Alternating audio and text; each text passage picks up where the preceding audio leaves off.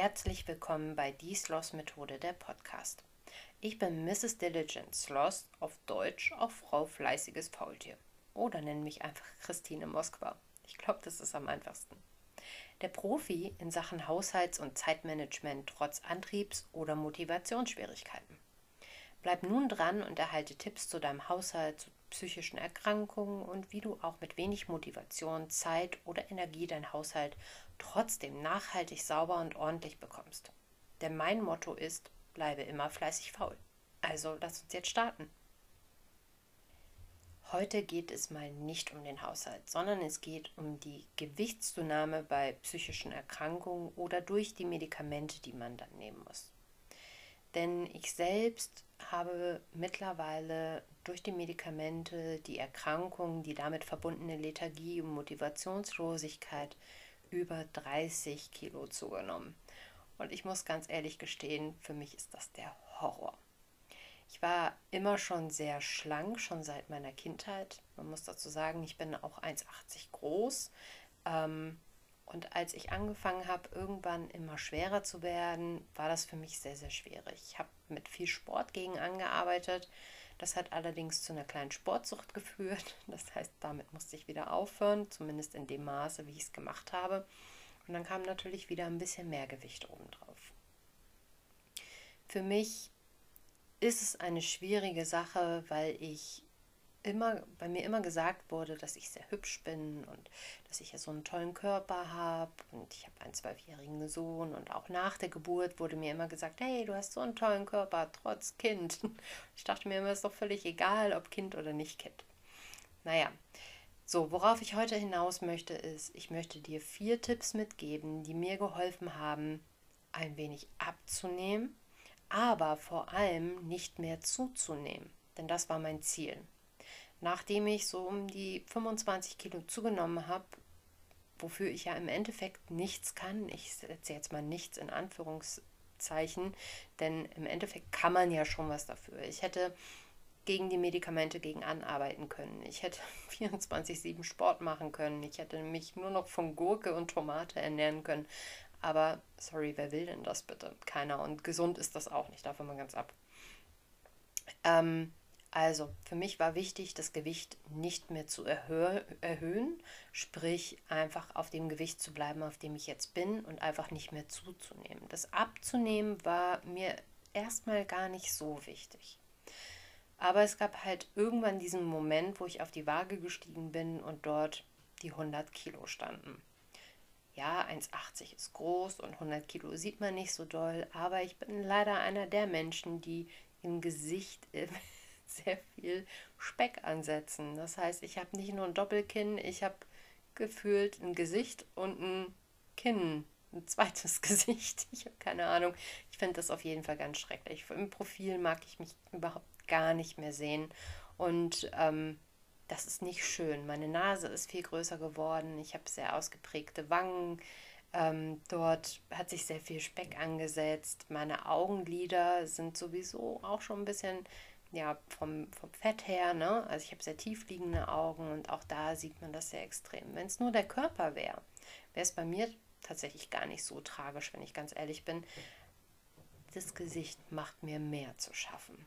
Also es gab immer mal wieder Momente, wo ich vorm Spiegel stand und geweint habe, aufgrund von dem, was ich dort gesehen habe. Denn in meinem inneren Auge sehe ich mich noch immer mit 27 Jahren, also knapp vor 10 Jahren, schlank, äh, sportlich, schön. Ich konnte Miniröcke anziehen. Ich konnte eigentlich alles anziehen, was ich wollte. Mir wurde immer wieder gesagt, wie hübsch ich bin und ich hatte einfach ein wahnsinniges Selbstbewusstsein, was mein Aussehen anging. Das ist heute leider nicht mehr so. Ich bin immer noch selbstbewusst, aber mehr charakterlich gesehen. Ich glaube, diejenigen, die jetzt genau dieselben Probleme haben, wissen genau, was ich meine. Nichtsdestotrotz ist es einfach so, dass ich jetzt glücklich bin. Ich bin trotz dieses Gewichts, das mich fertig macht manchmal, glücklich. Denn ich bin mit meiner Krankheit ins Reine gekommen. Ich kann mich annehmen, so wie ich jetzt bin. Ich habe dazu falls du es nicht weißt, eine bipolare Störung und muss dementsprechend mehrere Medikamente nehmen, damit ich stabil bleibe. Mm, bin damit total fein geworden und bin somit glücklich. Also sagt meine innere Stimme irgendwie zu mir, hey, aber du bist ja auch jetzt glücklich. Scheiß doch auf die extra Kilos. Wenn das nur so einfach wäre. Keine Frage, wenn ich wählen müsste zwischen schlank sein und psychisch stabil sein, dann würde ich immer die Psyche wählen. Überhaupt gar keine Frage. Das ist mir viel, viel wichtiger als das Aussehen. Nichtsdestotrotz ist es ja auch so, dass man eigentlich irgendwie beides haben möchte. Aus meiner persönlichen Erfahrung heraus weiß ich mittlerweile, was halt einfach, wie schon gesagt, sehr gut hilft, um nicht weiter, um nicht weiter zuzunehmen. Ähm, gerade wenn die Kilos halt von den Medikamenten kommen und man, so wie ich, nächtliche Fressattacken hat, ähm, sehr starke Lethargie, Lethargie verfallen ist. Also es gibt wirklich Wochen und Tage und Monate, wo ich kein Tageslicht gesehen habe, weil ich nur noch im Bett lag. Ähm, das soll jetzt nichts verschönigen oder ähnliches. Das ist eine schlimme Erkrankung und auch wenn ich jetzt hier mit einem Lächeln das Ganze aufnehme, es ist schlimm und schwierig. Nichtsdestotrotz kann jeder da rauskommen. Ne? Das ist eine ganz andere Geschichte.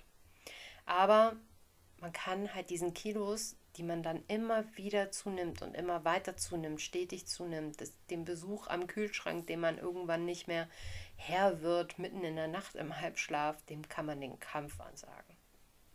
Ich habe heute vier Tipps für dich mitgebracht, um halt dein Gewicht zu halten oder sogar ein paar Pfunde loszuwerden. Im ersten Tipp ist das, versuch dich mehr zu bewegen. Also, das ist klar, das Essen ist das A und O. Weniger Kalorien zu sich zu nehmen, als der Körper verbraucht, ist das A und O. Das heißt, google mal im Internet und guck mal, was für deine Größe, für deine Aktivität, vielleicht ja überhaupt gar keine Aktivität, so wie bei mir früher, ähm, du an Grundumsatz hast. Und ist verdammt nochmal nicht mehr als diesen Grundumsatz. Ich weiß, es ist schwer. By the way, mein absolutes Lieblingsessen ist mittlerweile Haferbrei geworden. Haferflocken, Hafermilch obendrauf, ab in die Mikrowelle, aufquellen lassen, so für zwei Minuten. Und dann haue ich mir da geile Toppings rein. Früchte, Rosinen, Zimt, Schokostreusel, völlig egal. Schmeckt super geil, macht richtig satt und Haferflocken sind so unfassbar gesund. Da kann der Zucker mit den Streuseln und ähnlichem, da kann man auch mal drüber hinwegsehen. Aber die Bewegung ist natürlich trotzdem wichtig, um deinen Stoffwechsel anzuregen, um deinen Körper im Flow zu behalten. Deswegen versuche einfach, ja, in Bewegung zu bleiben. Ich weiß, wie schwer das ist. Und ich weiß auch, dass man nicht immer rausgehen kann. Das ist auch völlig in Ordnung. Aber dann versuch dich wenigstens in deinem Zuhause zu bewegen. Wenn du in einem Haus wohnst, super. Leg deine Sachen, die du jeden Tag brauchst und benutzt, regelmäßig an Orte, wo du ein bisschen länger gehen musst. So, lass dein Handy mit Absicht vielleicht mal oben im ersten Stock liegen oder keine Ahnung, deine Snacks räum die in den Keller. Also versuch dich ein bisschen auszutricksen. Wenn du in einer kleinen Wohnung wohnst, so wie ich, dann überwinde dich verdammt nochmal und beweg deinen Arsch nach draußen. Sorry, dass ich das so sagen muss.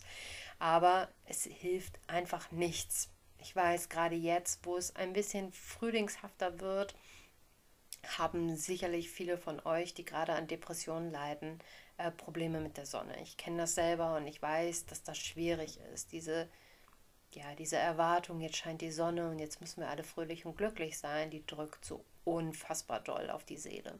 Ich kenne das selber von mir. Ich mag die Sonne nicht. Ich habe Verdunklungsvorhänge bei mir und ich mache die auch regelmäßig zu, ähm, weil mir das manchmal einfach zu fröhlich ist, zu aufgesetzt ist und so viele Menschen sind draußen. Ich weiß, wie schwer das sein kann.